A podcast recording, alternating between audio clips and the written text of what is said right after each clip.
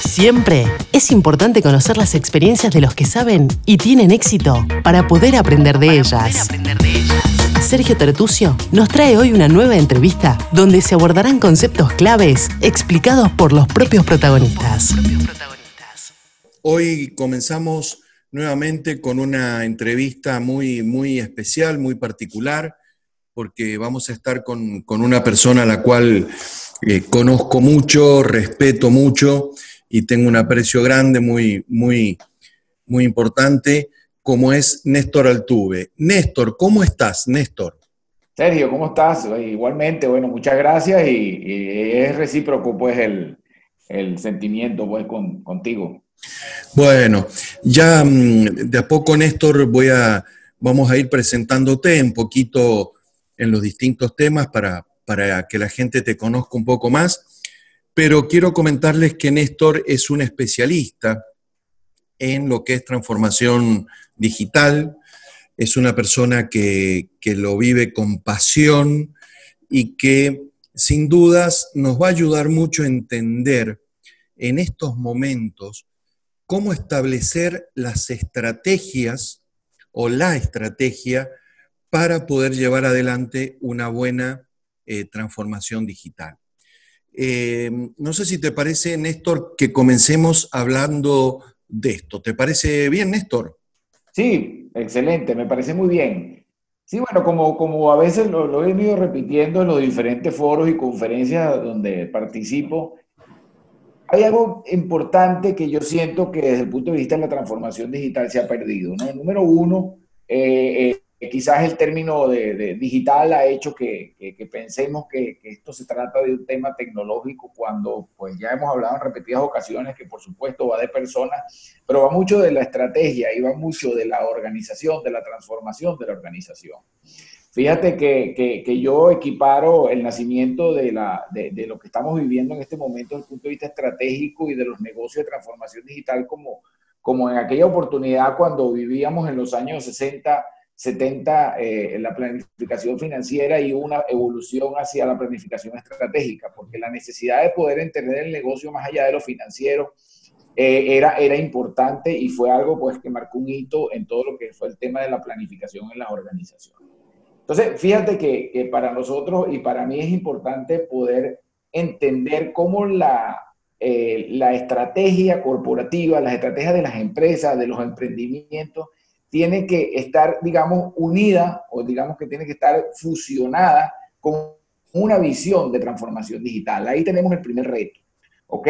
Ahí es donde desde el punto de vista del negocio tenemos el primer reto, porque ¿qué visión de transformación digital y de, o de incorporación de las nuevas tecnologías, pues llevamos al negocio. Pues definitivamente, y es algo que, que yo he venido también conversando mucho, es necesitamos las tecnologías que están de acorde a la industria y están de acorde al entorno donde eh, eh, se encuentran las organizaciones. Y fíjate que ya ahí empezamos a hablar un poco del tema de la, de la planeación y la planificación estratégica y de estrategia. Y aquí un elemento clave, quizás para cerrar esta parte de tu pregunta, es ¿Cómo entonces nosotros unimos o cómo eh, alineamos una visión corporativa, sobre todo las empresas nacidas ante la era digital que les ha costado mucho? Y yo estoy bien preocupado, por, sobre todo el 2020 va a ser un, un año de quiebre en todas estas empresas que no están entendiendo el, el, el tema de la transformación digital pero realmente como, como un elemento de cambio y, digamos algo típico de las revoluciones industriales, que lo que está cambiando definitivamente es la manera de hacer las cosas. Entonces tenemos que tomar esa estrategia corporativa, revisarla, exprimirla y tener una visión clara de transformación digital alineada con el entorno, con las audiencias, con los resultados de, no, de negocio, que es muy importante, ¿ok? Y poder crear una sola visión para entonces definir lo que llamamos los portafolios de, de proyectos, pues que definitivamente, volvemos a lo mismo, van a estar apalancados por el tema digital, pero definitivamente pues tienen que ser, eh, eh, sabemos que las empresas tienen recursos limitados, ¿ok? Y que los recursos no son infinitos, y que, y que de alguna manera tenemos que empezar con esa transformación que puede ser tan sencilla como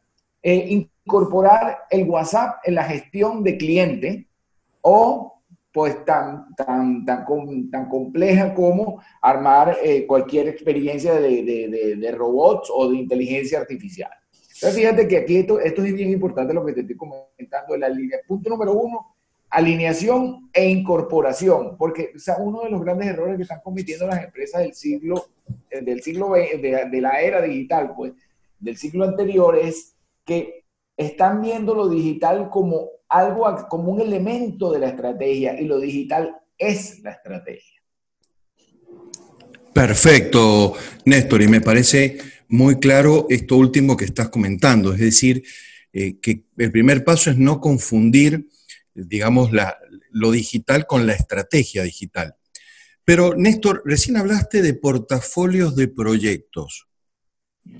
¿Nos podrías ampliar un poquito más esto? Porque eh, se viene hablando mucho y creo que esto es muy importante porque puede haber mucha gente que hoy nos esté escuchando y que eh, surja la idea de decir, bueno, a ver, ¿cómo, qué es un portafolio de proyecto? ¿Cuál es la importancia?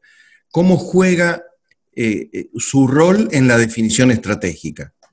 Ok, si seguimos, digamos, pues, de alguna manera los pasos de, la, de, la, planeación estratégica, cuando tú logras alinear la, la digamos, la visión, eh, tu plan estratégico con una visión de transformación digital y la, y la pasas, pues, digamos, por el, por el tamiz de, de, de, quizá los cuatro elementos más importantes que pueda tener la transformación digital, que es, por supuesto, eh, cómo, cómo, esto va a impactar a mis clientes y lo que, llamamos, lo que yo llamo la top line de negocio, la línea de ventas, cómo impacta las, las personas de la organización, cómo impacta los procesos y sobre todo cómo voy creando ese modelo de negocio o cómo afecta el modelo de negocio.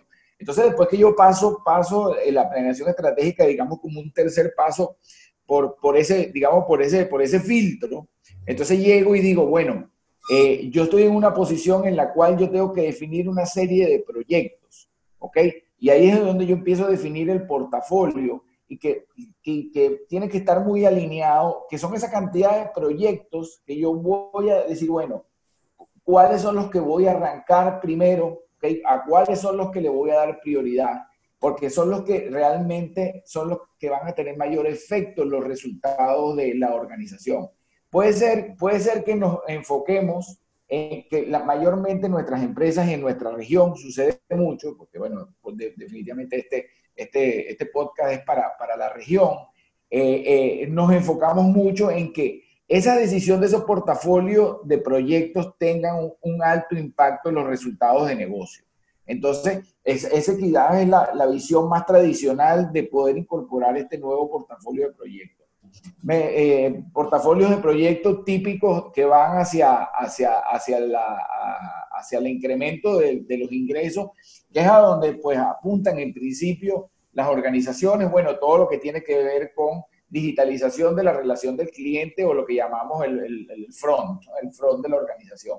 Pero sin embargo, tú te puedes ir más atrás. Muchas organizaciones y los retails en, en la región lo están haciendo de esta forma, eh, que, bueno, que es criticable, pero, pero de alguna manera también no están detenidos en el tema de la transformación digital, sobre todo los retail aquí en Panamá y en nuestros países, más que todo Centroamérica, es que de alguna forma entonces están incorporando, dijeron, bueno, no, nosotros vamos a incorporar más bien la digitalización, nuestro portafolio de proyectos está más enfocado en el, en el, back office, o sea, en la parte de atrás de la organización estamos organizando, vamos organizando desde el punto de vista de inventario, vamos organizando desde el punto de vista de, manejo de, de, la, de, las personas que manejan los inventarios y vamos digitalizando todos esos procesos. Entonces, fíjate que el portafolio puede ir, va, va variando dependiendo de la, de, la visión que tiene la organización.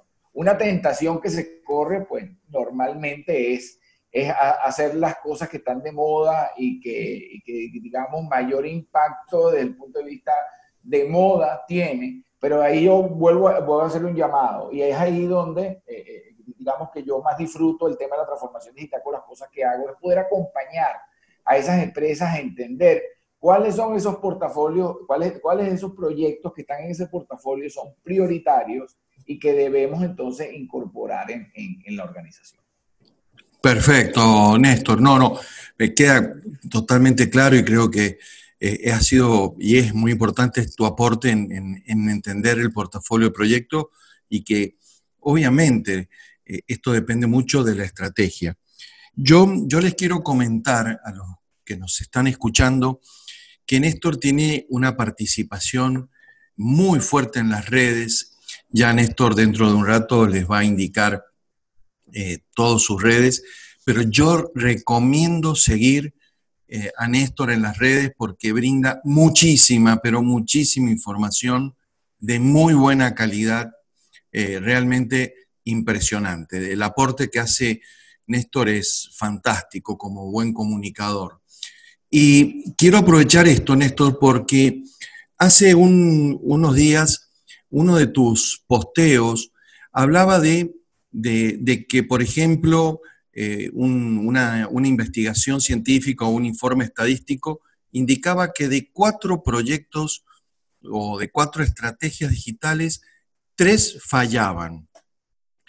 Eh, esto me motiva a preguntarte, ¿cuáles son los errores más comunes, Néstor, y que no debemos cometer? ¿Cómo nos puedes ayudar en esto, a no cometer errores que fracasen nuestra estrategia digital? Bueno, número uno, creo que ya lo hemos venido hablando en el avance de, este podcast, que es el tema de, la, de, entender la estrategia, de no, de no abalanzarnos un proyecto de transformación digital sin entender la propia estrategia de la organización. Yo creo que esa es una parte clave. Otro de, la, digamos, de los elementos por la cuales fracasan, ese, ese, ese post está de esos tres de, cada cuatro proyectos. Eh, fracasan o, o, viéndolo de manera positiva, el 25% triunfan, que yo creo que es una manera un poco difícil de, ver, es, es por la falta, primero la falta de involucramiento eh, eh, del, de la dirección, de la alta dirección de las empresas. Dentro de una hoja de ruta de transformación digital, el compromiso de la alta dirección es clave. Okay, y, y, y, ahorita, una de las cosas que está sucediendo mientras las juntas directivas no estén conformadas por eh, personas eh, que todavía no lo están en nuestra región, que no lo estén conformadas por personas que de alguna manera eh, han vivido lo digital como algo natural, sino que son de la era previa a la digital, pues conseguir los compromisos de la alta dirección a veces es muy difícil porque la transformación digital por sus características, es un proceso que lleva, es un proceso que lleva un poco más de tiempo ver los resultados de negocio. Pero eso no quiere decir que hay que dejar de hacerlo, porque como, como digo yo en muchas de mis presentaciones, con la transformación digital sucede algo que es importante y creo que queda un buen, buen mensaje, que es preferible cambiar ante un futuro incierto a no cambiar y saber que se va a desaparecer. Entonces creo que, que ahí ese, ese, eso es algo muy importante que tenemos que, ver. Y yo creo que el más importante, eh, Sergio, es, el involucramiento del recurso humano. Una, un poco, una de, las, de, las cosas que estamos, y, digamos, de las debilidades que están teniendo las organizaciones es de involucrar, de no involucrar a la mayor parte de la organización en los procesos de transformación digital. Lo ven algo del área de tecnología o lo ven algo del área de innovación y esto es un ADN la transformación digital es un ADN y el ADN tiene que estar en toda la organización. La, principal razón de fracaso de los proyectos de transformación digital está en no involucrar a las personas en, en, los procesos de transformación. Fíjate que mucha gente se pregunta, bueno, pero nosotros tenemos una, una, área y tenemos equipos de agilidad y equipos de innovación y equipos, pero cuando tú le preguntas, bueno, pero en tu organización, si yo te, si yo te pregunto, a cuántas personas están involucradas en el proceso de transformación digital de tu organización que tiene eh, mil personas. Dice, bueno, no, realmente involucradas, involucradas son, hay 200 personas. eso es un error. Y fíjate, es un error porque tú tienes que involucrar a todas las áreas de la organización en los, proyectos de transformación digital. Y hasta que no se haga así, pues definitivamente eh, eh, va, a ocurrir estos fracasos de, de, solo van a, va a, ser exitoso uno de cada cuatro y va a entonces empezar, digamos, con la, la, frustración, y aquí te pongo porque me gusta mucho utilizar ejemplos, ejemplos gráficos de la situación, no, no dejemos que nos atrape el síndrome del CRM, ¿no? El CRM hace 10 años cuando nació, 10, 12, 15 años cuando nacieron los CRM, se, se, entregaron a las organizaciones como una solución mágica. Y digamos que era, en sí era un proyecto de transformación digital. Pero ¿qué pasó? Al no involucrar a la gente, al no hacerla participar, pues el software no funciona solo. Entonces existe lo que, existe, lo que se llama la frustración de la, eh, lo que yo llamo la frustración del CRM, que hoy en día lo estamos viendo con todos estos proyectos fracasados. Que lo que hicieron fue replicar, voltearon a, a, los lados y dijeron, bueno, pero esta empresa que es mi competencia está haciendo esto y, esta, y entonces tratan de implantarlo. Primero, a lo mejor no se ajusta totalmente a la, a la corporación, a, su, a sus clientes y mucho menos incorporan a las personas. Y entonces ahí hay un elemento clave y es por eso que quizá vino la, otra, la gran pregunta, es por qué entonces estamos hablando, si esas tres de cada cuatro que fracasan, estamos hablando prácticamente de, era, de, empresas previas a la era digital, por, supuesto, las empresas, emprendimientos de la era digital, pues no fracasan en transformación digital porque su ADN es, nacieron naturalmente transformadas digitalmente. Entonces, pues ahí no hay fracaso, los, índices de fracaso son mucho menores que esos de 3 de 4. Pero te repito, te insisto, y para cerrar este bloque, te insisto con mi preocupación. Yo estoy muy preocupado porque eh, en nuestra región vemos que, que, eh, no hemos avanzado. Yo siento que no hemos avanzado. La transformación digital está dentro de los departamentos de tecnología. No lo hemos sacado de allí. No hay un real compromiso de la alta dirección. La alta dirección tiene una visión de corto plazo, de querer, de, querer, de querer eh, evaluar y seguir teniendo buenos resultados de corto plazo cuando, pues, si no te transforma, como dije anteriormente, es preferible cambiar ante el futuro incierto a no cambiar y, y, saber que estás muerto. Y yo veo como, como empieza, se empiezan a ver como, como, como aires de empresas que, que ya que están esperando como, y aquí lo vemos localmente, vemos que muchas empresas están como esperando el nuevo, el nuevo boom económico, pero es que el nuevo boom económico no, no va a ser igual el de hace 5, 8, 10, 12 años. El nuevo boom económico va a venir cargado de esta nueva realidad digital. Perfecto, Néstor. Y, y obviamente, como tú dices, eh, es importante que tengamos claro la estrategia de la compañía y cómo implementar eh, dicha estrategia en la parte digital con el alineamiento de todos los recursos humanos y la incorporación de la tecnología para poder llevar adelante esto. Y ha sido, creo que muy claro con, las fallas que provocan que, de cuatro estrategias implementadas, tres tengan problemas, ¿no? Pero, eh, Néstor, bueno, eh, la gente que nos escucha y que quiere comunicarse contigo, que quiere ubicarte, que quiere eh, seguirte en tus redes o poder establecer contacto contigo. ¿Cómo pueden hacer, Néstor? Bueno, en principio, bueno, el, correo, pues que, eh, mi correo es nestoraltuve, con v, arroba yahoo.com, ¿ok? Se pueden eh, comunicar conmigo también por, por el WhatsApp, más 507 6604-5172. Repito, tanto el correo como el WhatsApp. El correo nestoraltuve.yahoo.com y el WhatsApp eh, más 507-6604-5172. Me pueden seguir en cualquiera de las redes sociales a través de Néstor Altuve. Es mi, mi perfil tanto en Twitter, en LinkedIn, en Facebook.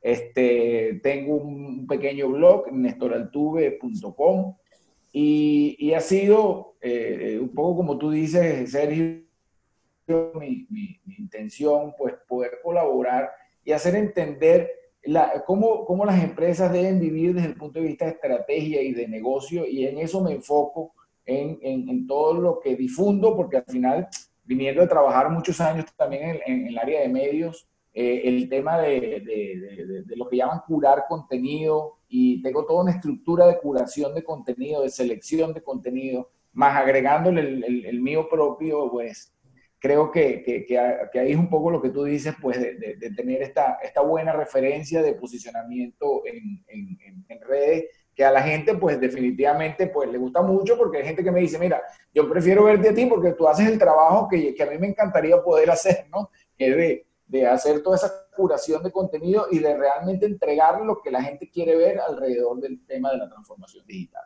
No, no lo dudo, Néstor, y, muchas gracias por el aporte que, haces. Y vuelvo a reiterar a todo el que esté escuchando, eh, ubiquen a Néstor Altuve, eh, googleen, eh, lo van a encontrar rapidísimo y síganlo porque manda información permanente de muy buena calidad, importantísima, y, creo que es fundamental hoy tener esa, esa, esa eh, posibilidad de tener información en tiempo y forma. Y bueno, Néstor, como siempre nos pasamos de los minutos que teníamos previsto, pero no, no hay problema porque ha sido fantástica. Es más, Néstor, quiero pedirte que podamos repetirlo el mes próximo eh, y con cierta continuidad porque lo que manejamos y el tema que estás manejando, Néstor, obliga a tener este tipo de, de eventos y de que nos podamos comunicar. Así que te... bueno, ha tomado el compromiso, perfecto. Y por último, y, siempre para cerrar, Néstor, quiero que eh, pensemos en los jóvenes, eh, pensemos en los emprendedores que no tienen edad, obviamente, eh, en aquellos que hoy están con dudas, con temores frente a este crecimiento de la tecnología, de lo digital en nuestras vidas, ¿qué consejos o consejos nos podés brindar, Néstor, así ya final, como finalizando esta, hermosa entrevista? Bueno, definitivamente creo que hay un consejo que, más, más, bien a la inversa, creo que hay un consejo que tengo que darle a los jóvenes y a los emprendedores, es que eh, hay un famoso libro de hace muchísimos años que a mí me encanta y que es un libro de cabecera que se llama El síndrome de lo obvio, ¿no? Y a veces una de las cosas que yo sucedo, que, veo que está sucediendo con los emprendedores, perdón, es, y con, y con los emprendedores de la era digital, es que si para, e, para ellos muchas cosas es obvio que el mundo todavía no ha metabolizado. Entonces, eso es importante que ellos lo entiendan. Ellos nacieron en una era digital y para ellos, ellos tienen un ADN digital, pero también para poder tener éxito en los negocios, están dentro de un entorno que todavía no ha metabolizado lo digital. Entonces es importante, ese es un buen consejo para los emprendedores digitales sobre todo, ¿ok? Pienso que es importante que entiendan que eh, hay un mundo ahí afuera que todavía no entiende realmente de qué va esto, eh, la importancia que tiene y, que ellos lo viven naturalmente. O sea, ahí, el, digamos, el, más bien me preocupa el exceso de lo digital que pueden tener algunos emprendedores de cara a lo que están haciendo. Y también ahí vienen fracasos, porque tienes lo que llaman en el mundo el early to market, ¿no? Sales demasiado temprano al mercado con un producto para un mercado que no está preparado y fracasa. Ese, digamos que ese es mi primer consejo para emprendedores y, jóvenes de la, de la, era digital. Con respecto a lo otro, señores, es importante poner la estrategia por delante de, eh, eh, de la definición de cualquier eh, mm, proyecto de transformación digital más allá de la tecnología. Número uno. Número dos, vean, ahí, yo, ahí voy a cerrar con algo que en algún momento publiqué. Yo digo que eh, eh, eh, tienen que mirar lo que está pasando afuera, lo que está pasando en su empresa y cómo se está comportando su gente, porque es clave para poder tomar una decisión y poder avanzar en proyectos de transformación digital. Buenísimo, Néstor, buenísimo. Bueno, con esto vamos a, dar ya el cierre.